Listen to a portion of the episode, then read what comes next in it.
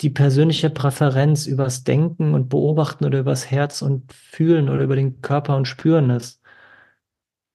Ja, was ist dein Dialekt? Was ist dein bevorzugter Wahrnehmungskanal? Das zu entdecken, das zu erkunden und das auszuweiten und sich nicht dafür abzuwerten, dass man es vielleicht anders tut als jemand anders. Dann sind wir bei echter Einzigartigkeit.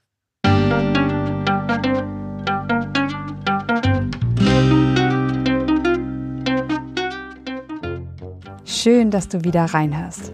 Ich begrüße dich ganz herzlich beim Ich Wir Alle Podcast. Wir bei Shortcuts, die uns zu den Themen Selbst, Team und Werteentwicklung inspirieren. Mehr Informationen zum Podcast und unseren Angeboten findest du in den Shownotes und bei www.ichwiralle.com. Ich bin Martin Permatier und präsentiere dir heute ein Gespräch mit Heiko Veit. Heiko beschäftigt sich seit 2004 mit dem integralen Ansatz und seit 2010 mit den Ideen der Ich- und vertikalen Entwicklung. Für ihn steht der reflexive Dialog im Mittelpunkt, von dem aus sich Kultur, Organisation und Persönlichkeit sowie auch die Wertschöpfung entfalten. Jeder Mensch ist in verschiedenen Kontexten eingebunden und konstruiert seine Wirklichkeit aufgrund seiner aktuellen und früheren Erfahrungen, bewusst oder unbewusst. Heiko sagt, indem wir die Lernaufgaben der Organisation mit Klarheit, Struktur und Ordnung angehen, entsteht ein liebevoll förderlicher Rahmen für Menschen. Bevor das Gespräch beginnt, noch der Hinweis zu unserem Netzwerk für Wachstumsgefährtinnen. Auf www.haltung-erweitern.de findest du unsere Community mit verschiedenen Gruppen, Angeboten und Events. In der Community tauschen wir uns auch zum Podcast aus. Den Link für Kommentare und Austauschmöglichkeiten zu dieser Podcast-Folge findest du in den Show Notes. Wir freuen uns sehr, wenn du hier dabei bist. Und jetzt wünsche ich dir ganz viel Inspiration und Freude beim Hören. Audio ab.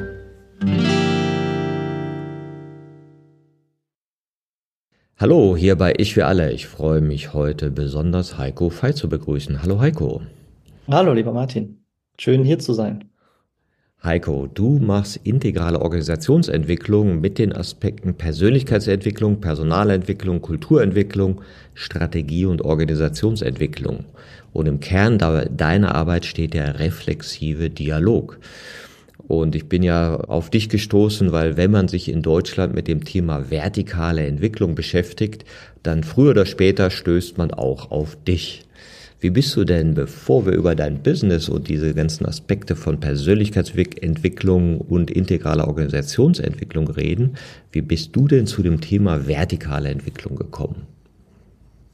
Okay, ich hole ein ganz klein bisschen aus. Ich komme aus einer großen Familie.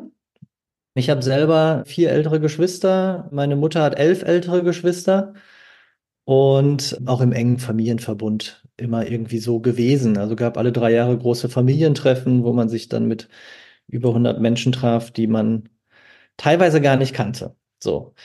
Genau, das heißt, da war irgendwie schon bei aller Ähnlichkeit, die man ja so in Familienmustern hat, auch ganz viel unterschiedliche Persönlichkeiten. Ich bin dann erstmal schnell vor den Menschen weggerannt in die IT, Einsen und Nullen, schwarz und weiß. Und habe dann festgestellt, Technik ist nicht das große Problem, das ist lösbar. Und dann fand ich es spannend, okay, wie geht es eigentlich Menschen? Wie geht Mensch? Wie geht Zusammenarbeit? Wie funktioniert das eigentlich? Und so bin ich dann, wie man dann, wenn man dann so lang kommt, Persönlichkeitsmodelle, die funktionieren nur beschränkt und dann irgendwann Coaching und dann irgendwann integrale Theorie und damit kam ich natürlich an das Thema vertikale Entwicklung auch ran als eine von mehreren Entwicklungsdimensionen. Und in der integralen Szene zu dem Zeitpunkt war jetzt Pal Dynamics hoch im Kurs, so 2004.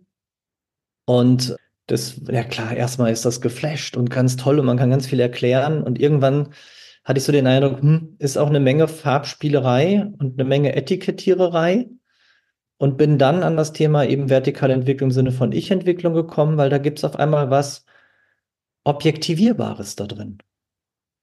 Und das ist total hilfreich. Von wo aus gucke ich eigentlich überhaupt auf diese vertikalen Entwicklungsmodelle? Sprich, auch von wo aus verstehe ich sie? und was verstehe ich auch nicht, beziehungsweise wo projiziere ich meine Sicht. Und 2010, genau, habe ich das erste Mal also richtig tief eingestiegen, eben auch mit einem eigenen Scoring. Und seitdem immer auch mit vertikaler Entwicklung dabei als eine Entwicklungsdimension. So immer mit der Frage, nee, nicht immer mit der Frage, ich habe später herausgefunden, dass meine Forschungsfrage ist, was muss ich in mir, was müssen wir Menschen in uns kultivieren und was müssen wir zwischen uns kultivieren, damit irgendwie jeder seine Einzigartigkeit leben kann und wir miteinander gedeihlich Zukunft gestalten. So, und da ist vertikale Entwicklung nützlich und dann ist das Arbeitsfeld der Organisation und Organisationsentwicklung irgendwie auch ein bisschen naheliegend, weil da kann man mit sich selbst und mit Organisationen eine ganze Menge Erfahrung machen und manchmal ein paar gedeihliche Dinge machen und manchmal es ein klein bisschen besser machen als vorher. Ja, das kann ich ja sehr gut nachfühlen, was du erzählst. Mir ging es ähnlich, dass ich natürlich auch irgendwann mal Spiral Dynamics kannte und auch immer das Gefühl hatte, es wird sehr von außen geschaut und teilweise neigt man zum Etikettieren, was natürlich bei allen Modellen passieren kann, was so ein bisschen, ich sag mal, die Rückseite von Modellen sein kann. Aber ich hatte ein ähnliches Erlebnis, dieses, äh, dieser Ansatz von Ich-Entwicklung, das Konstruktivistische da drin. Ja, und du sagst ja auch, Menschen konstruieren Wirklichkeit. Das ist so ein Satz, den man sehr schnell bei dir auf der Webseite findest. Wie würdest du den erläutern? Jeder von uns ist geprägt durch das Gewordensein. In was für eine Kultur, in was für ein Land sind wir hineingeboren, in welche Familie, welche, welche Erfahrungen haben wir gemacht, welche Verluste haben wir erlitten, welche Freuden haben wir erlebt all das prägt uns und unsere Sicht. So, das ist noch die soziale Konstruktion von Wirklichkeit oder dass wir alle sozial konstruiert sind. Da fängt es aber mal an. Das heißt schon mal, ich weiß nicht, was du erlebt hast und damit lebst du schon mal grundsätzlich in einer anderen Wirklichkeit als ich. Damit fängt es schon mal an. Also wir sind alle auch sozial konstruiert auf der einen Seite und jeder von uns erlebt letztendlich sich selbst. Und wenn wir dann weiterschauen, wirklich diese Idee von ich konstruiere meine Realität, mein Bewusstseinsstrom, was auch immer das sein mag und wie auch immer wir das definieren wollen oder auch nicht, erzeugt irgendetwas durch meinen Körper, durch meine Sinne, durch die Signale, die reinkommen, wo mein Gehirn irgendwas draus macht. Sowas wie Bedeutung oder wie Welt. Das wäre so mal ein Versuch von oder ein paar Ebenen von, von Beschreibung, was ich mit Wirklichkeitskonstruktion meine. Und damit müssen wir gucken, wie gelingt es, dass das, was auf mich wirkt und womit ich wirke, also meine Wirklichkeit, die bei anderen ja ganz anders wirkt, dass wir das irgendwie so übereinander kriegen, dass wir uns ausreichend in gemeinsamen Wirklichkeiten bewegen. Das wäre jetzt mal so weit jenseits der Theoriediskussion, vielleicht ein bisschen anderer Form des Zugangs. Naja, du hast mich ja schon auf so eine Zeitreise geschickt mit deiner Erzählung von deiner Familie. Ja, weil ich auch drei ältere Schwestern habe, ja. Und auch der Permantier-Clan früher auch immer auf Fotos so mit 100 Leuten rumstand, ja und ich auch noch so diese großen Feiern kannte, aber so frühe 70er, als Fernsehen noch nicht so das Thema war, da gab's das auch noch. Und wenn ich da heute reinfühle, wie hat sich das angefühlt, in diesen Kontexten zu sein? Das war oft von Religiosität geprägt, also irgendwelche Kirchenfeste, die man zusammen machte, frohen Leichnam, Prozession und wie mein Geist das so übersetzt hat, was da so passiert. Dann kommt mir das ja heute wie ein weit entferntes Land vor. Genau, das ist ja so ein anderer Aspekt, also den du so ein bisschen ansprichst, so dieses, was ist das Storytelling, was ich selber sozusagen über mich erzähle? So, und wenn man einfach mal, es ist ja auch so eine kleine praktische Übung, die man einfach mal machen kann, wenn man sich überlegt, vor, keine Ahnung, als ich zehn Jahre war, zwölf Jahre war, was auch immer, habe ich irgendwas erlebt, was damals total bedeutsam war wie habe ich damals darüber gedacht und gefühlt? Und das vielleicht sogar mal aufzuschreiben und dann eine Seite weiter zu blättern und zu überlegen, ja, und fünf Jahre später, wie habe ich da darüber gedacht und gefühlt? Und nochmal fünf Jahre später und nochmal fünf Jahre später und vielleicht auch nochmal zu sehen, wie ändern sich eben nicht die Fakten, sondern die Art und Weise, wie ich mich darauf beziehe.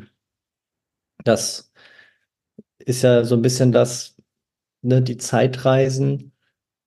Doctor Who, ich bin ja großer Doctor Who-Fan, ja, diese BBC-Serie des Zeitreisenden. Und das sozusagen in sich selbst zu finden. Wie war ich damals? Wie meine, war meine Welt damals? Und wie ist meine Welt, wenn ich heute auf damals schaue? Das ist ja sehr unterschiedlich. Ja, ich mag ja auch diese, sich selbst als biografischen Zeitkörper zu verstehen. Und ich kann in Zeitschichten reisen und die wieder besuchen. Ja, und die auch neu kontextualisieren. Also wie Milton Erickson sagt, ist es nie zu spät für eine glückliche Kindheit, weil ich natürlich alles nochmal auch umdeuten kann, was da geschehen ist. Ja. Und gleichzeitig natürlich der Abstand, also die Objektivierbarkeit von dem, was gewesen ist, mit der Entfernung größer wird.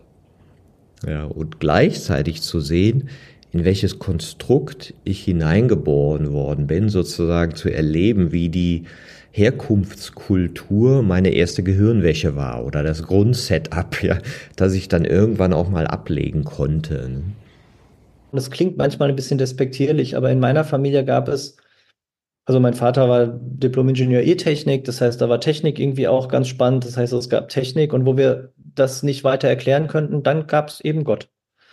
Das Schöne in dem, wie ich, also ich komme eben auch aus einem christlichen Kontext, aber vielleicht ein sehr aufgeklärter christlicher Kontext, weil es ging immer um die persönliche Beziehung zu Gott oder zu dem Göttlichen. Und das ist was, was in meiner Spiritualität geblieben ist, auch wenn ich dann irgendwann mit dem christlichen Glauben mal gebrochen habe und was man dann so macht auf dem Lebensweg und dann irgendwie über Zen und Meditation andere Zugänge gefunden habe und und und. Aber diese lebendige Beziehung zu dem Ungreifbaren, dem Unfassbaren, also das habe ich damals mit in die Wiege gelegt bekommen. Und das ist, glaube ich, was, was mich heute auch noch begleitet. So dieser Aspekt von eben auch Bewusstseinsentwicklung, vertikale Entwicklung, also was schon auch natürlich was ist, was auch auf dem Sitzkissen stattfinden kann, aber eben auch diese Geschichte von, okay, was wissen wir denn schon? Wie funktionieren denn, was haben wir an wissenschaftlichen Modellen, Neurobiologie oder in der Psychologie oder sonst was? Und das irgendwie immer zusammenzubringen, in lebendige Beziehung zu bekommen. Das ist so, glaube ich, was, was ich damals in die Wiege gelegt bekommen habe und wahrscheinlich, ich will es auch nicht loswerden, aber auch nie loswerde. Wir werden manche Dinge nicht los. Das finde ich ja auch spannend, dass wir in einen Habitus, also in, in dieses Ich bin Martin, du bist Heiko, ja, das bleibt. Und gleichzeitig die Art, wie wir eben auf Phänomene, Erlebnisse und so weiter reagieren und wie wir dem Sinn geben und Bedeutung geben, sich verändern kann. Also in gewisser Weise bleibst du auch in deinem Typus gefangen. Oh, das ist eine interessante Abzweigung, die wir jetzt nehmen könnten was ist Typus? Und wo, ich sage das manchmal in, in der Begleitung von Menschen, wenn ich, wenn ich Leute ausbilde, geht's bei mir, sage ich manchmal so, so scherzhaft so, ja, wo, wo hört Typ auf und fängt Schatten an? Also wo sind die, die Verhaltensoriginalitäten oder die, die Gewohnheitsmuster oder was auch immer? Ab wo wird es an einer Stelle, wo man sagt, hm, ah, vielleicht gehst du mal zur Therapie und, und wo? Und wo ist es nur in unserer Gesellschaft normal, bestimmte Dinge zu glauben oder zu tun? So. Aber okay, das genau. Und Typ ist ja eh so ein ganz spannendes Thema. Also von ne, wissenschaftlichen Typen, beziehungsweise Typen sind da ja relativ überholt, also Verhaltensdimensionen und Ausprägungen und so weiter und so fort, bis hin zu den lustigen esoterischen Dingen, die es da gibt so sehr differenzierte Modelle, Human Design oder sonst was. Und was können solche Modelle, Ideen, Konzepte, seien sie wissenschaftlich oder woanders eigentlich, also wie können wir sie nutzen für unsere Entwicklung, unabhängig davon, ob sie wahr oder falsch sind? Das ist ja immer so eine spannende Frage für mich. bin ja so Hardcore-Praktiker mit wissenschaftlichem Interesse.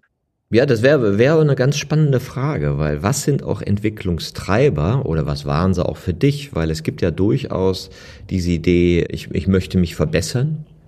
Ja, ich möchte unangenehme, für mich oder für andere unangenehme Eigenschaften abstellen. Ja, und das kann ja durchaus so eine Eintrittskarte sein in Entwicklung. Was waren denn so Entwicklungstreiber für dich? Also, einer meiner größten Entwicklungstreiber ist alleine schon die familiäre Situation. Der jüngste von fünf Kindern, meine Mutter noch mal elf ältere Geschwister, also die Erfahrung zu machen, andere können was, da kann ich mir was abgucken. Ich muss auch nicht jeden Fehler selber machen. Ich kann gut von anderen lernen. Das ist mit Sicherheit ein ganz wesentlicher Treiber, immer zu sehen, ah, da geht noch was. Und klar war das eine Zeit lang eher mal so mangelgetrieben, also nicht genug sein. Und irgendwann hat es mal den Klick gemacht. Ich weiß noch genau in einer Ausbildung, die habe ich mal nicht zu Ende gemacht. Ich habe ganz viele Ausbildungen gemacht. Und ich habe eine Ausbildung nicht zu Ende gemacht, weil ich mir dachte, alles klar, jetzt lerne ich hier nichts mehr. Und habe die Ausbildung abgebrochen. Und als ich auf dem Weg nach Hause war, dachte ich, krass. Du gehst nicht mehr in die Ausbildung aus Mangel, sondern weil du Spaß dran hast. Oh wow, da hatte sich was verändert. Das war so ein Moment, wo ich so dachte, ui, da hat sich was verändert. So. Ich glaube, das ist so eine Sache. Und das andere ist, wenn wir dann biografisch noch mal genauer reinschauen, ich war halt mit wenigen Monaten, ein paar Wochen im Krankenhaus als Baby. Und ich sag mal, da ist auch genug traumatisches Material gewesen, was tja, Heilung bedurfte oder Bewältigung bedurfte, weiß ich nicht wie man es nennen will. Ne? Also da gibt es hier dieses schön, dieses schöne, diesen schönen Songtitel und diese schöne Songpassage. Everything has a crack. That's where the light gets in. Und ich glaube, das ist genau das, wo, wo sind die Brüche? Wo ist das, wo all das in uns auch einströmt, was möglich ist? So. Und ich bin total neugierig. Ich wollte wissen, wie funktioniert's? Und es ist immer wieder auch dieser Antrieb, also deswegen bin ich jetzt zum Integral, mich hat Integrale ja so geflasht. Also mich interessieren ja die Metatheorien. Jede Theorie hat etwas Weisheit zu bieten. Und ich habe ja zum Beispiel Transaktionsanalyse und Gestalt und Systemik und Kinesiologie und weiß nicht was alles gelernt. Und es gab manchmal so Kreuzungspunkte, da haben alle Theorien das Gleiche gesagt. Und das scheint ein Prinzip in der Tiefe zu sein das wären so die wesentlichen Treiber, sag ich mal. Ne? Diese Erfahrung, andere können mehr, die Neugier und mit Sicherheit auch Bewältigung innerer Konflikte. Bei mir. Und dann gibt es ja immer noch stufenspezifische Motivationen, die sich dann wechseln. So, womit man sich argumentiert, warum man denn das jetzt gerade macht. So, das gibt es ja auch noch. Ja, du sagst so eine Sache, Entwicklung ist ja oft äh, krisenhaft ja, oder macht sich an Stellen, wo Spannungen sind oder wo Sinngebung in Frage gestellt werden, fest oder da startet sie unter Umständen, ja. Und du begleitest ja auch Menschen in diesem Prozess und sagst ja auch, dass Persönlichkeit selbst ein Prozess ist. Hm. Ach ja, also ja, wenn wir ganz fein reingehen, ist Persönlichkeit ja genau an der Schnittstelle zwischen dem, was irgendwie in mir passiert und dem, was in Gesellschaft passiert. So, und damit ist Persönlichkeitsentwicklung, ich sage ja manchmal auch lieber persönliche Entwicklung. Also Persönlichkeitsentwicklung hat ja, findet ja immer im Spannungsfeld zwischen mir und Welt statt. Und ob Welt jetzt der Partner, die Partnerin, Freunde, der Arbeitgeber oder wer auch immer ist. Äh, genau. So in diesem Spannungsfeld geht es ja findet ja irgendwie so eine persönliche Entwicklung statt.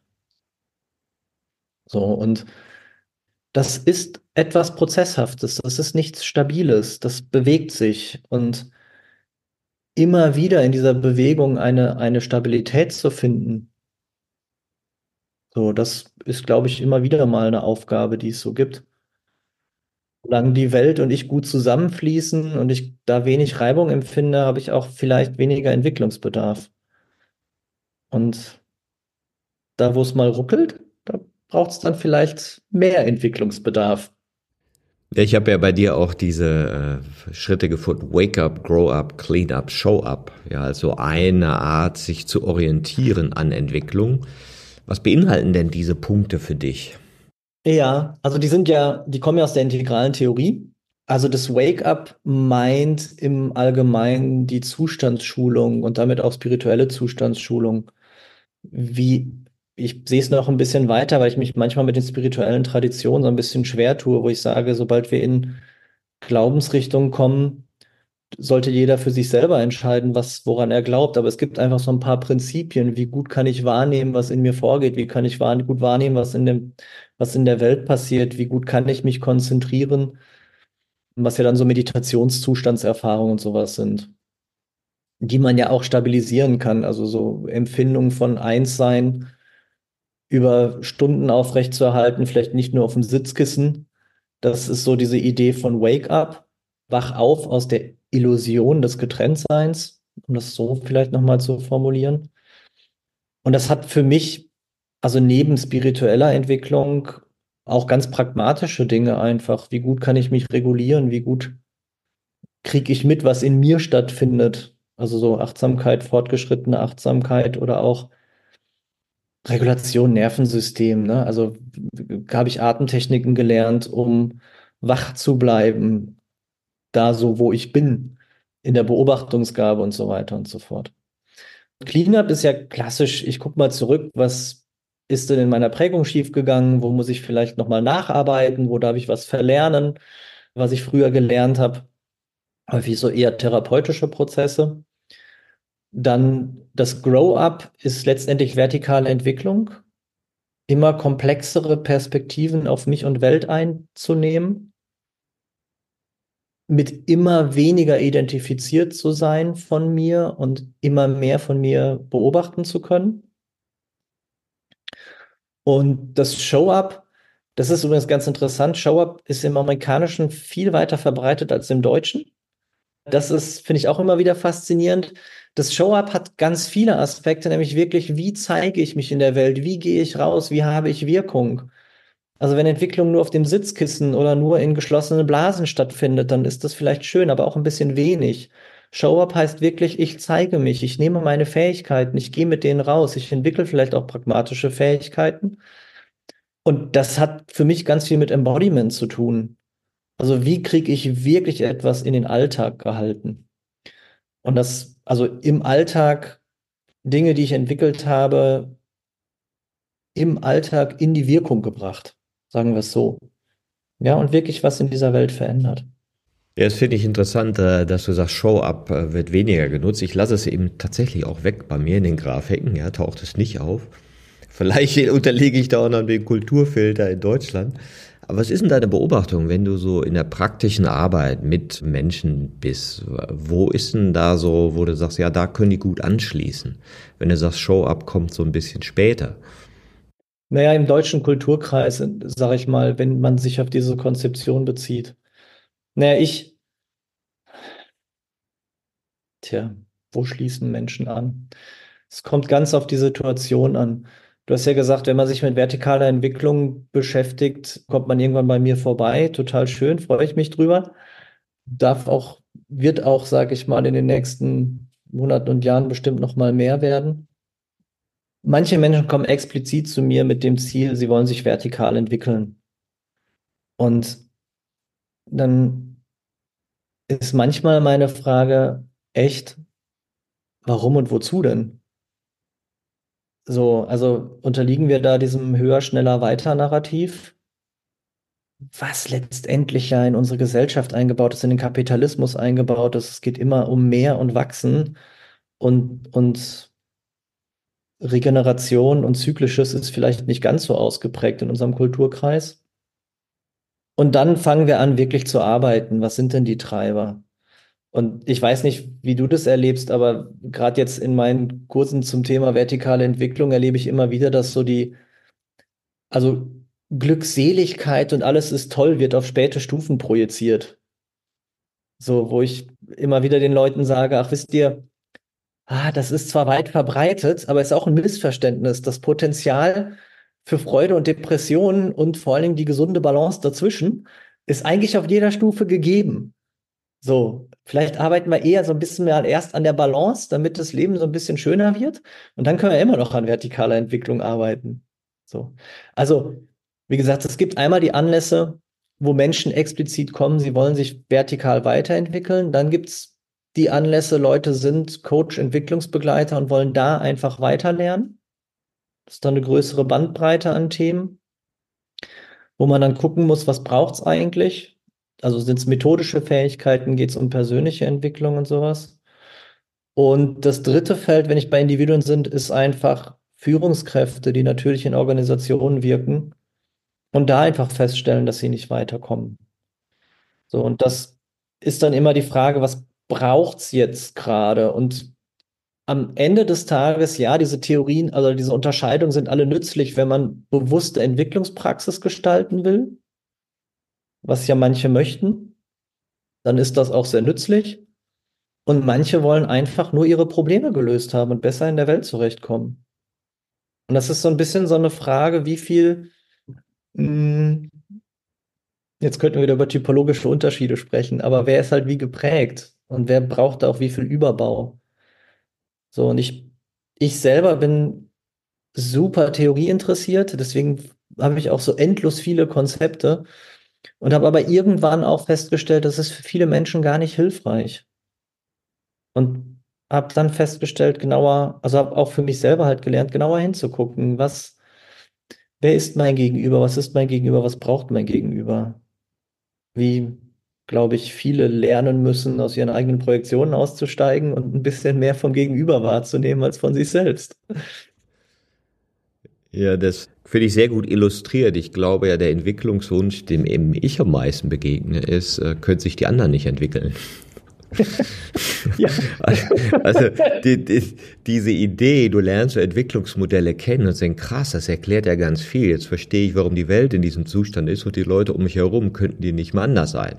Das, glaube ich, ist der primäre Effekt. Ja, und dann merkst du, hm, ja, ich bin ja Teil davon und dieser karrieristische Blick wäre doch toll, wenn ich auch entwickelter wäre. Ja, und dann kommt natürlich der Erstverschlimmerungseffekt, zu merken, ach nee, ich bin ja noch nicht mal so weit, wie ich dachte, dass ich bin. Ja, oder ich habe Anteile, die vollkommen regressiv unterwegs sind. Ich bin ja gar nicht einer, ich bin ja verschiedene Anteile. Und in verschiedenen Rollen zeige ich vielleicht unterschiedliches Verhalten. Und diese Spannung dann auszuhalten, ja, mit, und das in Einklang zu bringen mit dem, mit der Idee von Entwicklung. Das ist vielleicht ganz spannend. Und ich glaube, dann ist so die erste Eintrittskarte, emotionale Referenzerlebnisse und Zustände zu finden. Also was du jetzt mit Wake-up und Zustandsschulung beschreibst, um überhaupt mal in, in die Wahrnehmung zu kommen. Wo bin ich denn gerade? Überhaupt dieses diese Präsenz und äh, das achtsame Gewahrsein, was du ja auch in den Mittelpunkt stellst, zu entwickeln, weil ohne Gegenwärtigkeit, wie willst du da was entwickeln? Ja, ich nutze das mal als die Überleitung, weil du hattest es vorher so angeteasert, dass darum geht es im reflexiven Dialog eigentlich. Und das mache ich ja sowohl in der persönlichen Entwicklung als auch in der, in der Organisationsentwicklung ist das ja so ein so eine Grundidee von mir, wie gelingt es uns in all der Hektik des Tagesgeschäfts, in all den Informationen, die jeder mit sich hat, in der Wirklichkeitskonstruktion, die jeder hat, in einen Raum zu kommen, in dem echter Dialog möglich ist, in dem wir den Schritt zurück machen können, weitere Perspektiven einnehmen können also weitere, sowohl andere als auch weite, geweitete. Und das heißt manchmal sogar die Komplexität noch erhöhen, um wirklich zu gucken, was ist jetzt gerade dran? Was braucht es jetzt gerade? Müssen wir mal eben schnell ein Symptom heilen? Haben wir die Gelegenheit, an Grundlagen ranzugehen, an Ursachen ranzugehen? Müssen wir beides tun? Müssen wir vielleicht auch gerade mal nichts tun? und einfach nur die Dynamik aushalten, so die Erstverschlimmerung aushalten, weil wir da durch müssen. Darum geht es so ein Stück weit in diesem reflexiven Dialog. Und klar, dafür muss ich in der Lage sein, anzuhalten und in eine Reflexion zu gehen. Und da brauchen wir ganz häufig, also neben individueller Reflexion, die natürlich gut ist und die jederzeit möglich ist, aber ein mit anderen das zu tun oder jemand zu haben, der einem einen Raum eröffnet, vielleicht jenseits der eigenen Möglichkeiten, in dem dann auch zustandshaft ganz anderes möglich ist. Jetzt bin ich natürlich neugierig. Ja? Du machst ja nicht nur die Persönlichkeitsentwicklung, sondern auch die Organisationsentwicklung, weil das ist ja das Spannende. Wie bringe ich beides zusammen oder auch nicht? Und wie schaffe ich diesen Raum mit größerer Besprechbarkeit, wo eben diese weiteren Perspektiven, von denen du sprichst, äh, erlebbar sind, so dass was Neues vielleicht emergieren und entstehen kann? Da interessiert mich natürlich jetzt besonders dein Wissensschatz. Also als erstes, ich arbeite häufig eher mit Top-Führungskräften oder Kleinführungsteams. Ich in Großgruppenformaten mache ich eher das, das Change Design oder die Gesamtarchitektur oder sowas. Ich bin nicht der beste Facilitator in großen Gruppen. So, ich verstehe die Prozesse, ich weiß, was es braucht, aber in der konkreten Situation, ich habe halt ein relativ hohes Energieniveau, ich bin extrem schnell und da gibt es einfach Menschen, die dann besser in größeren Gruppen diese Räume schaffen können, die Verlangsamung schaffen können. Aber die Grundprinzipien, was braucht es für den Raum? Also wie gelingt es uns, einen Raum zu haben, in dem, und ich nehme jetzt mal die Worte vom, vom die der Thomas Hübel häufig verwendet, dieses, in dem Being, Belonging und Becoming möglich ist. Also wo ich sein kann, wo die Gruppe sein kann, wo wir uns zugehörig fühlen können innerhalb der Gruppe, aber idealerweise auch darüber hinaus mit Gesellschaft verbunden, mit Kunden verbunden, mit Partnerunternehmen verbunden, mit Natur verbunden und ein Becoming möglich wird. Also wo können wir in eine Ausrichtung gehen? So. Und ganz pragmatisch geht es um ein Anknüpfen an Grunderfahrungen, die wir als Mensch machen. Jeder von uns hat im Mutterleib drei Grunderfahrungen gemacht. Wir waren verbunden und versorgt. Wir sind gewachsen. Und wir waren in einem Raum, der uns geschützt hat und der irgendwann zu klein wurde. Und wir in etwas völlig Neues eintreten durften, mussten, konnten, vielleicht auch alles drei und das wiederherzustellen. Das hat ganz viel zu tun mit einer Verlangsamung. Ähm, das hat ganz viel damit zu tun, ganz pragmatisch. Können wir unsere Nervensysteme ausreichend regulieren? Äh, nehmen wir uns die Zeit, wenn wir getriggert sind oder wenn wir in einem ungünstigen Erregungszustand sind, da wieder rauszukommen? Also die Polyvagaltheorie, so fragwürdig auch deren wissenschaftliche evolutionäre Herleitung ist. Aber dieses Grundidee von, wie gelingt es in so einem Social Engagement Modus zu sein, also wo wir alle in der Lage sind, erstmal uns sozial miteinander zu verbinden, weil das Erregungsniveau relativ gering ist. Und dann als Gruppe das Erregungsniveau zu steigern, damit wir gut miteinander arbeiten können, ohne es zu übertreiben und alle miteinander im kooperativen Erregungsniveau sind. Das ist dann immer so die spannende Frage, wie gelingt das? So, das ist so die grundsätzliche Orientierung. Und dann geht es wirklich darum zu gucken, okay, was ist kulturell, also an das, wie diese Organisation üblicherweise funktioniert oder diese Gruppe üblicherweise funktioniert, ausreichend anschlussfähig, also ausreichend bekannt und nicht zu ungewöhnlich, aber eben auch nicht ganz gewohnt. Und das gilt es dann auszuloten. Wie kann das funktionieren? Und dann gibt es Organisationen, da sind, ist ein Stuhlkreis und zwei Flipcharts schon ungewohnt. Und dann gibt es andere Organisationen, mit denen geht man raus in den Wald, macht ein großes Ritual am Feuer und weiß nicht was alles. Das sind dann so ein bisschen die Vorlieben der Menschen oder der Organisation oder was ist machbar. Ich nenne es ja manchmal die Esoterikgrenze. Ab wann wird etwas als esoterisch bezeichnet und was ist anschlussfähig und sagst du, nö, ist total normal, bringt uns gut in Kontakt miteinander. Ja, ich, also, ja, Esoterik eigentlich der Weg des Inneren. Also ganz ursprünglich mal, ne? Und was, was macht man an komischen Kram daraus, ne? Also, genau. Ja, aber das ist die Frage, was ist, was ist halt anschlussfähig, was hilft? Am Ende geht es ganz viel darum, wie kommen wir gemeinsam in Zustände, wo wir uns gut verbinden können, um daraus gut in kreative Gestaltungsoptionen zu kommen. Und was sind denn so Wege, wie du diese Anschlussfähigkeit erkennst, findest? Und was sind vielleicht auch Beispiele, weil du sagst ja, du stehst ja auf Bodenhaftung, ja, wo du sagst, ja, nee, das sind so Dinge, das mache ich dann damit. Also das allererste ist, wirklich an den Problemen der Organisation zu arbeiten und nicht an schönen Ideen, die Menschen haben. Also es braucht so ein bisschen die Bodenhaftung.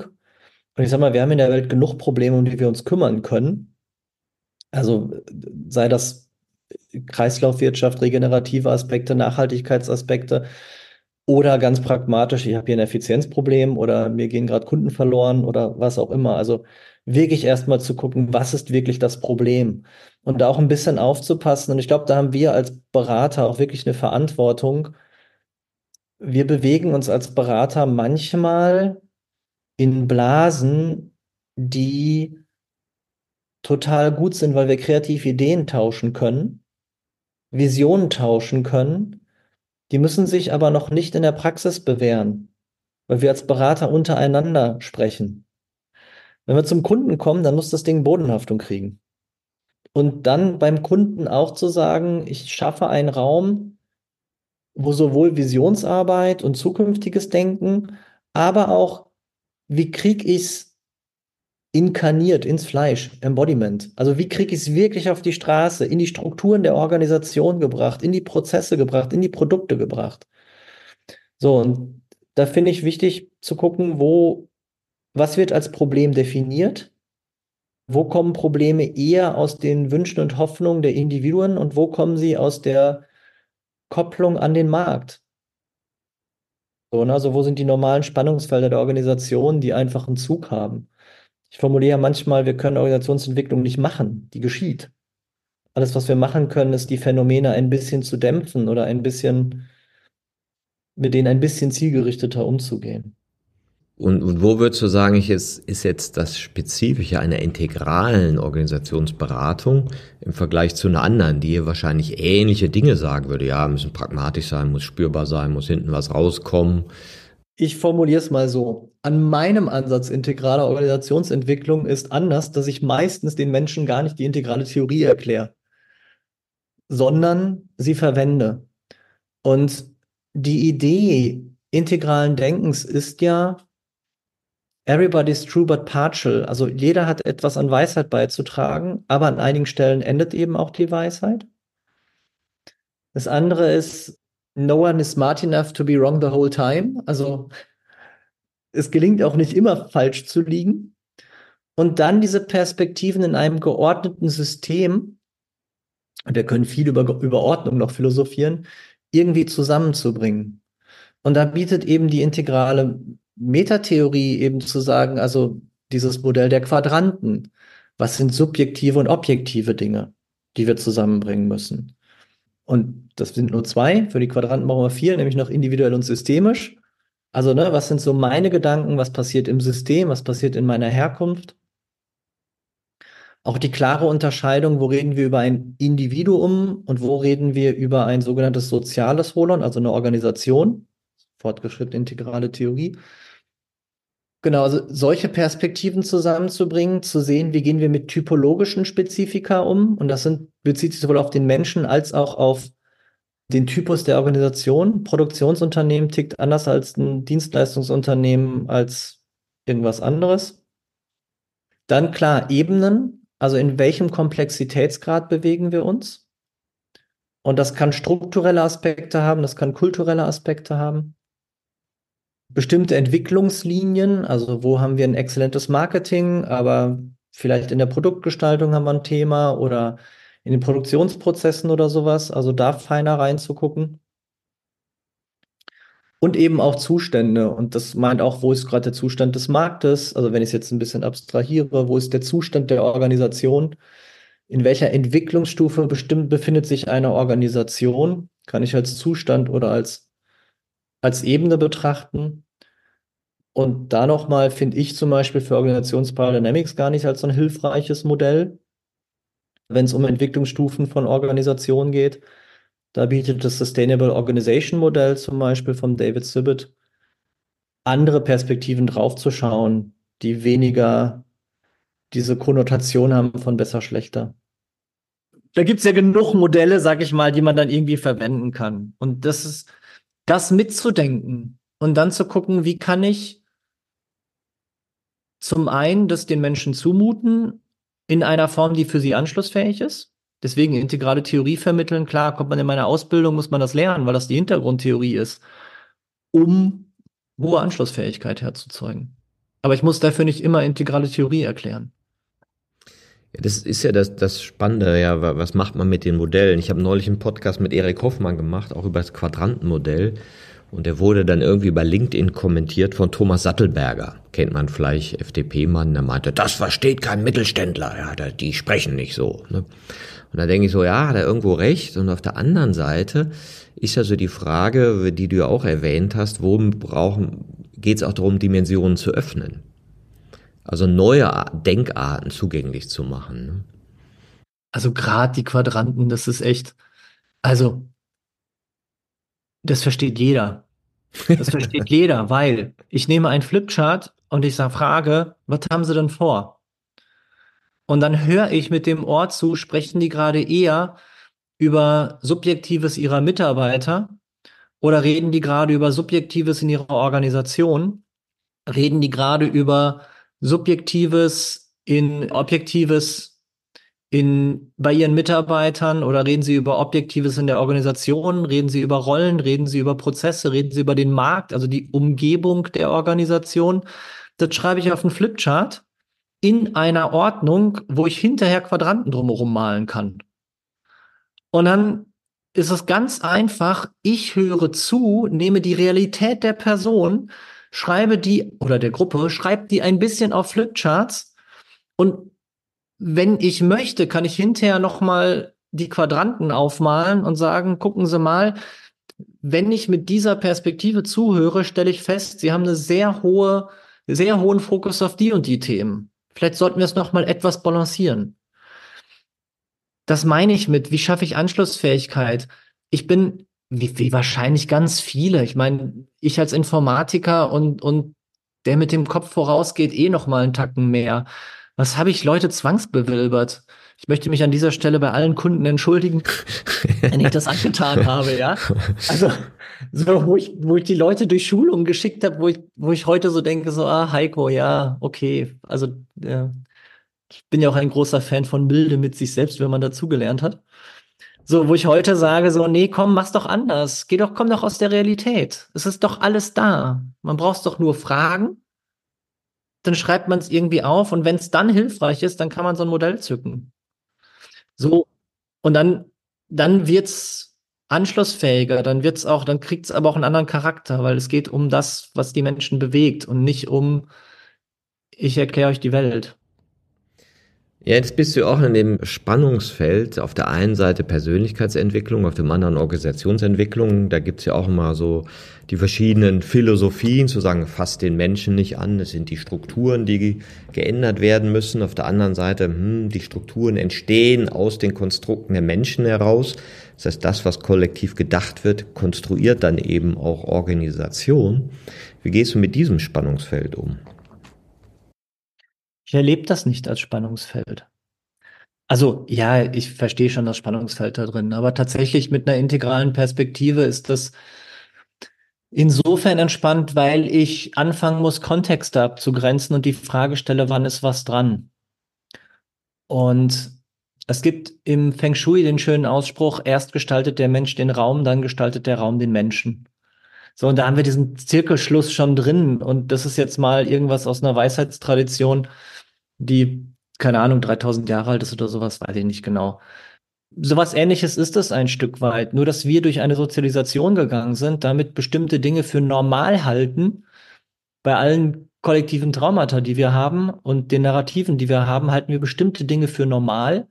Und mit dem Bild gehen wir dann und gestalten Organisation. Und dann wirken die Organisationen wieder zurück. So, und da bin ich relativ pragmatisch. Wo fängt mein Auftrag an? Und wo endet mein Auftrag dann? Und in der integralen Organisationsentwicklung, so wie ich sie verstehe, gibt es für mich einmal das Organisationsentwicklung im inneren Sinne, im engeren Sinne. Da bin ich bei, okay, komm, wie schneiden wir die Organisation? Wie gehen wir mit dem Thema Autonomie und Kohärenz von Organisationseinheiten um? Wie gehen wir mit Synergieeffekten um? Wo haben wir Synergieeffekte zu Kunden, die zu Lasten des Kunden gehen? Also sollten wir es nicht tun? Und, und, und, und, und. Also all die Fragen bei der ganz konkreten, beim ganz konkreten Organisationsdesign bis hin zu, wie gestalten wir dann die Abteilungen oder Bereiche oder was auch immer. Wie wir Organisation schneiden und gestalten, mit was für Prozessen, wie machen wir das? Idealerweise mit Menschen, die sich auskennen, zu sagen, okay, was müssen wir denn tun, fachlich, um bestimmte Dinge fertig zu machen. Also da gibt es natürlich schon so Ideen von mir, die, wo ich einfach glaube, dass es gut ist, wenn Menschen beitragen. Weil sonst hätte man sie ja nicht eingestellt. Also so. Das ist jetzt mal so diese ganze Ecke der klassischen Organisationsentwicklung, die eher so Richtung Struktur, Prozesse und so weiter und so fort geht. Inklusive natürlich auch Gestaltung von Anreizsystem, Gehaltssystem und so weiter und so fort, weil das natürlich auch ein großer Einflussfaktor auf, auf kulturelle Aspekte hat. So. Das andere ist dann, und da kommt dann Kulturentwicklung mit rein, so ein Stück weit, das sehe ich auch nochmal so mit in der Organisationsentwicklung, wobei ich da auch sage, ja, da müssen wir aufpassen, dass wir die richtigen Strukturen schaffen und die richtigen Anreize schaffen, die dann wiederum Kultur befähigen und ermöglichen, direkt an Kultur arbeiten, Leitbilder und Prinzipien, auf die wir uns einigen, werden nur wirksam, wenn sie auch Folgen haben. So, da sind wir wieder bei der Frage, ist es objektiv erlebbar oder nicht? Also ist es sinnvoll, weil es mit den Sinnen erlebt wurde, weil jemand im Meeting gesagt wird, nee, so reden wir hier nicht miteinander. Was ein schwieriges Thema ist, wenn die Harmoniesucht zuschlägt. So, und dann sind wir bei dem Thema, okay, wo sind wir Menschen, und das ist persönliche Entwicklung, wo sind wir Menschen in der Lage, andere Haltungen, andere Meinungen, andere Perspektiven auszuhalten? Wo geht es, dass ich so entwickelt bin, dass ich gelassen und entspannt sein kann, während jemand eine ganz andere Perspektive hat? Ich daraus aber mitnehmen kann, was notwendig ist, was hilfreich ist, was förderlich ist. Da sind wir in einem Teilbereich von persönlicher Entwicklung. Ja, wie, wie steuere ich mich selbst? Wie entwickle ich mich in meinen Perspektiven? Wo muss ich mal nach Schatten gucken? Also wo muss ich mal hingucken, wo so ein Clean-up, so ein Nachreifen stattfinden muss? Wo, wo lohnt sich vielleicht auch mal hinzugucken, auf eine Entwicklungsstufe in die Breite zu gehen oder vielleicht sogar mal auf spätere Stufen zu gehen? Und dann gibt es so diesen Teil von Personal, Entwicklung, da geht es um Fähigkeiten, Fertigkeiten, das, was wir brauchen. Für mich geht es da auch noch, und das ist ein schmaler Grad, um Psychoedukation. Also alleine zu wissen, wie ticke ich. Ne? Also Transaktionsanalyse als ein wunderbares Modell voller reichhaltiger Erklärmodelle, wie ich ticke, dass ich lerne, mich besser zu steuern. Da muss ich noch nicht meine größten Schatten auspacken. Und dann brauche ich noch nicht diesen, diesen sicheren Schutzraum, der auch eine Freiwilligkeit braucht, in dem ich dann wirklich sagen kann, okay, ich kann mich dermaßen öffnen, dass ich an die verwundbaren Stellen rankomme. Das braucht es da nicht. Da reicht es einfach zu lernen, ach guck mal, das sind meine Muster, so kann ich besser mit denen umgehen. Relativ pragmatisch und undramatisch. Was würdest du denn sagen? Jetzt haben wir ja über die, die Treiber von Entwicklung gesprochen. Wenn jetzt in Organisationen bist und du sagst, du hast ja viel mit Führungskräften zu tun, was erlebst du denn da? Sind denn positive Treiber, dass Menschen sagen, ja, ich mache mich da mal auf die Reise, das interessiert mich, hier schaue ich mir mein Verhalten und meine Haltung an? Meine Erfahrung ist, das hat vielleicht auch was damit zu tun, welche Menschen ich anziehe. Ich habe Menschen, die was wollen. Die haben einen Anspruch an sich.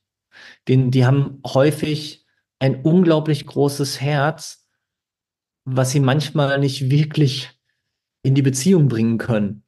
Aber wenn die Tür zu ist und ich frage, sag mal, erklär mir mal ganz kurz, was war denn deine Intention? Worum soll es denn gehen? Dann stelle ich halt fest, ah, okay, das ist eigentlich total zugewandt, aber vielleicht eher so mit der eigenen Idee, wie es gut wäre, dem anderen angeboten. das ist sehr höflich gesagt, ja. ja. Ja. Warum sage ich das höflich? Also, wenn man mit mir arbeitet, kriegt man schon echt einen hohen Konfrontationsgrad. Da muss man sich schon echt drauf einstellen. Da muss man auch schon bereit zu sein. Bin schon ein großer Fan von Klartext. Bei gleichzeitiger Beachtung, dass wir Menschen sind, wie wir sind. Wir haben alle unsere Historie, wir haben alle unsere Verletzungen. Und ich glaube, wir Menschen tun alle das Beste, was wir gerade können, mit der besten Intention, die wir haben. Und klar komme ich an Momente, wo ich selber mich erwische bei dem Gedanken, boah, was eine blöde Sau. Ja, okay, klar. So, und dann darf ich wieder feststellen, ja, ich weiß, wo das herkommt. Okay, gut. Auch ich habe meine Lebensgeschichte. So, also am Ende sind es Menschen, die wollen was. Die wollen entweder fachlich, sachlich was oder die wollen auf der Beziehungsebene was oder die wollen eben gemeinsam was. Und es sind meistens Menschen bei mir, die wirklich auch sehen, auf welchem Pfad befinden wir uns als Menschheit und wo müssen wir eigentlich was anderes tun? Und wie kann uns das gelingen? So. Und da ist so eine, ob das jetzt aus einem Weg von, ich will nicht mehr das Alte oder ein Hinzu, ich habe schon Ideen zu dem Neuen kommt, das weiß ich nicht. Aber es gibt immer so ein, es gibt immer schon eine Bewegung hinzu, ich möchte für mich, für mein Umfeld, für meine Kunden, für die Menschheit was tun. Und dann ist es eine Frage, was ist gerade wichtiger oder was steht gerade mehr im Vordergrund. Gibt manchmal Kontexte, wo eine dritte Person sagt, schönen guten Tag, geh mal zu einem Coaching oder geh mal in diese Führungskräfteentwicklungsnummer oder sowas, wo ich dann so denke, ja, äh, ist halt schwieriger Überweisungskontext. Dann kann man immer noch mal gucken, wie gelingt denn das dann, ne? Also. Ja, das, das, was du mit dem Wohlwollen sagst, das erinnert mich an das Buch von Charles Eisenstein. Die schönere Welt, die unser Herzen schon kennt, ist möglich. Also diese Idee, was ist am Rande der Gewahrwerdung, was du irgendwie schon fühlst oder ahnst als Möglichkeitsraum, wo du aber noch nicht genau weißt, wie sollen das gehen. Ja, und, und da, glaube ich, ist so eine wohlwollende, mögliche Energie dahinter. Hm. Ich beziehe mich mal lose drauf an dieser Stelle. Ich frage mich manchmal, ist es die Erinnerung an die Lebenserfahrung im Mutterleib, des Verbundenseins, des Wachsens und des Geschütztseins? Oder ist es der spirituelle Ruf des sich entwickelnden Universums? Und dann denke ich wieder, ja, ist ja auch egal. es ist halt da. Und vielleicht müssen wir dem gar kein Label und keine Bedeutung geben. Also du hast gerade noch mal so dieses, dieses betont mit dem, was das Herz vielleicht schon wahrnimmt. Und ich, ich frame das mal ein bisschen um. Ich hoffe, du verzeihst mir. Wo nimmt vielleicht das Herz was wahr, wo der Verstand im Weg ist? Es gibt, finde ich, auch das Umgekehrte. Wo nimmt unser Verstand was wahr, wo das Herz im Weg ist? Wo meldet uns unser Körper etwas zurück als so eine dritte wesentliche Komponente? Ne? Hirn, Herz, Harra auch ja gerne mal genannt als so ein Dreiklang. Und das hat was wiederum mit, mit dem eigenen Gewahrsein zu tun oder diesem reflexiven Dialog. Wie gelingt es mir, das Maximum meines Denkens, das Maximum meines Herzens, das Maximum meines, meines physischen Empfindens, meines Körpers in einen Prozess so in Einklang zu bringen, dass ich klarer, feiner, orientierter bin und damit die Chance habe, den Raum zu betreten, wo wirklich neue Möglichkeiten sind. Individuell als auch als Gruppe. Und weißt du, achtsam zu werden, so wie es jetzt gerade ein Stück weit passiert, weil ich einfach merke, ah, wir sind an einer Stelle, wo mein Körper mir rückmeldet, hier entspannt sich was, hier öffnet sich was. Ich merke, wie sich meine Stimmlage öffnet. Also was beobachte ich, während ich spreche. Und ich merke, ja, wir sind gerade in einem Raum, der ist anders als der vor zehn Minuten, vor 20 Minuten. So. Und gelingt es uns, das mitzukriegen? Gelingt es uns, die Öffnungen in diese Räume mitzukriegen? Ob die persönliche Präferenz übers Denken und Beobachten oder übers Herz und Fühlen oder über den Körper und Spüren ist. Ja, was ist dein Dialekt? Was ist dein bevorzugter Wahrnehmungskanal? Das, das zu entdecken, das zu erkunden und das auszuweiten und sich nicht dafür abzuwerten, dass man es vielleicht anders tut als jemand anders. Dann sind wir bei echter Einzigartigkeit. Und da sind wir wieder bei meiner Frage, wie, was muss ich in mir, was müssen wir in uns, zwischen uns kultivieren, damit jeder seine Einzigartigkeit leben kann und wir daraus miteinander gedeihliche Zukunft gestalten können. Ja, das, das ist ja auch bei all dem Mühen um Entwicklung und das anders und jenes anders, ne, dieses in Resonanz kommen mit vielleicht den, diesen feinen Signalen, die irgendwie schon da sind, ja, und das ist ja auch so ein bisschen das Wunder, warum entwickeln wir uns überhaupt? Hm. Ja. Nein. Ach, ich weiß nicht. Ich muss da mal also es gibt, also ja, also ich bin da so ein bisschen an der Stelle, wo ich sage, wie gut wissen wir, weil wir hingeschaut haben, weil wir es erforscht haben, weil wir es irgendwie gemessen haben, weil wir nachgeschaut haben, was wissen wir darüber? Und was sind vielleicht eher individuelle Erfahrungen? Und was sind vielleicht Erfahrungen, die eher in meiner Blase funktionieren.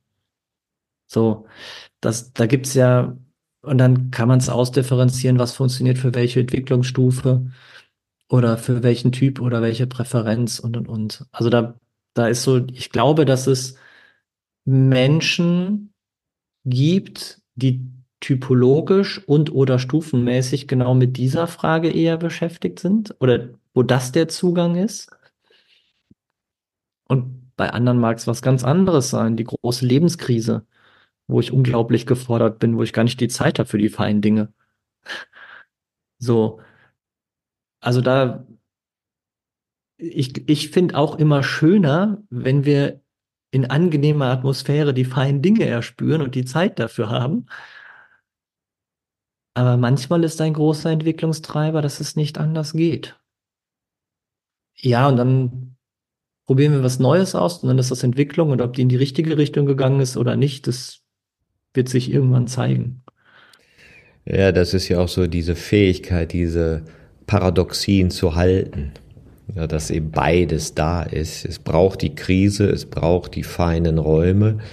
Ja, und an unterschiedlichen Stellen sind es unterschiedliche Dinge, die uns bewegen als Mensch, als Team, als Organisation oder als Gesellschaft. Ja, und, und äh, das zu akzeptieren, dass das alles irgendwie richtig ist. auf seine Art. Oder also erstmal richtig vielleicht das falsche Wort, dass es erstmal ist. und, und es was macht. Ne? Ja, ja, genau. Also ich reagierte ja auch so auf dieses richtig, richtig falsch. Das ist so, das ist so überformt durch die Narrative, die wir haben und durch das, wie wir aufgewachsen sind. Wie geht es, wie geht es wirklich in Akzeptanz zu kommen mit dem, was ist? Und wenn man es, wenn man es aus einer spirituellen Perspektive sieht, zu sagen, es ist so, wie es ist, gerade perfekt. Aber die weltliche Sicht, die relative Sicht, nicht zu sagen, hier ist gar nichts perfekt.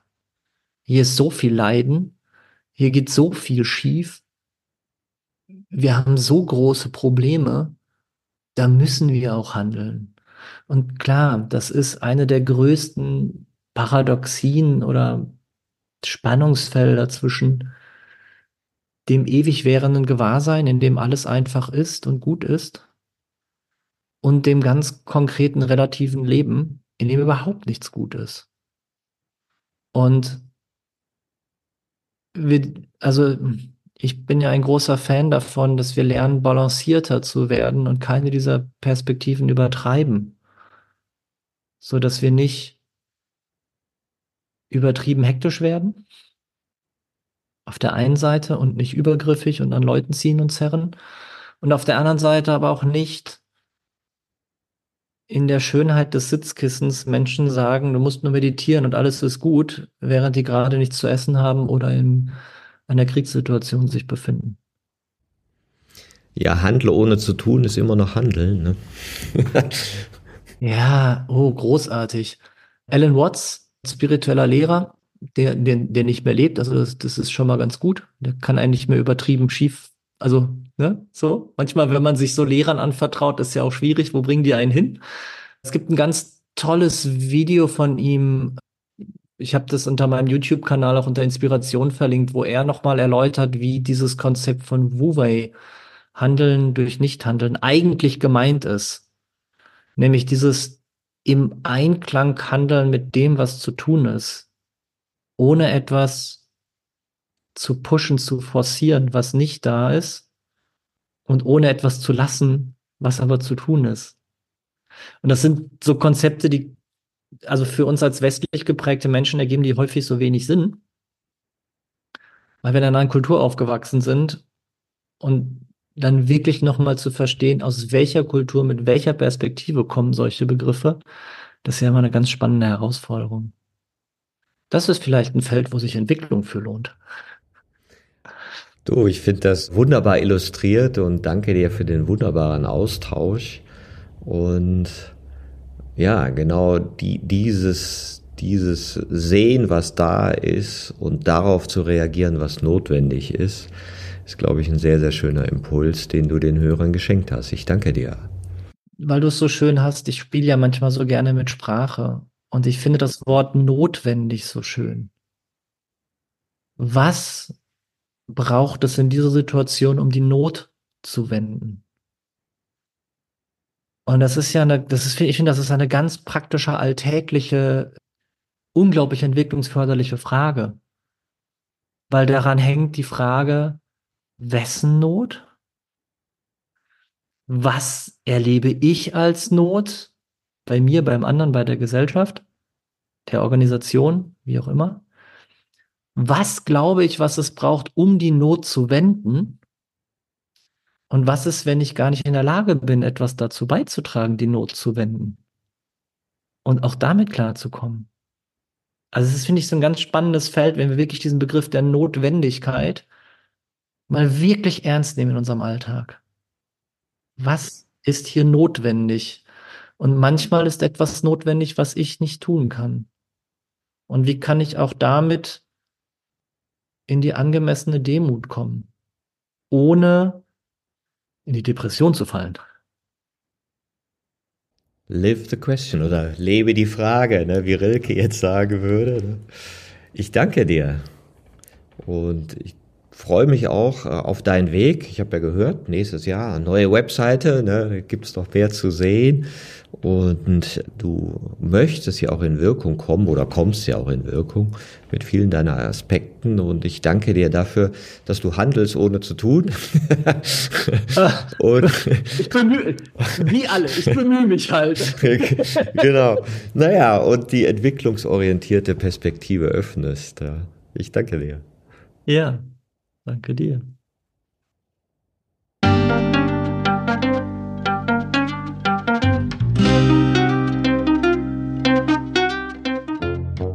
Das war eine Folge von Ich, wir alle, dem Podcast und Weggefährten mit Impulsen für Entwicklung.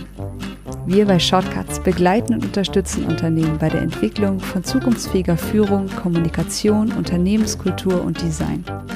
Mehr Infos zu unseren Angeboten, dem Podcast, der aktuellen Folge und zu unserem Buch Ich, wir alle, 24 Transformationsgestalterinnen geben wegweisende Impulse für die Zukunft findest du unter www.ichwiralle.com. Wir freuen uns über dein Feedback zur Folge und deine Bewertung des Podcasts bei iTunes. Bitte stell uns gerne Fragen zum Podcast und noch Vorschläge für Themen und Interviewpartnerinnen, die dich interessieren würden. Und zu guter Letzt schau gerne bei uns über den Kreuzberg vorbei. Wir lieben Besuch.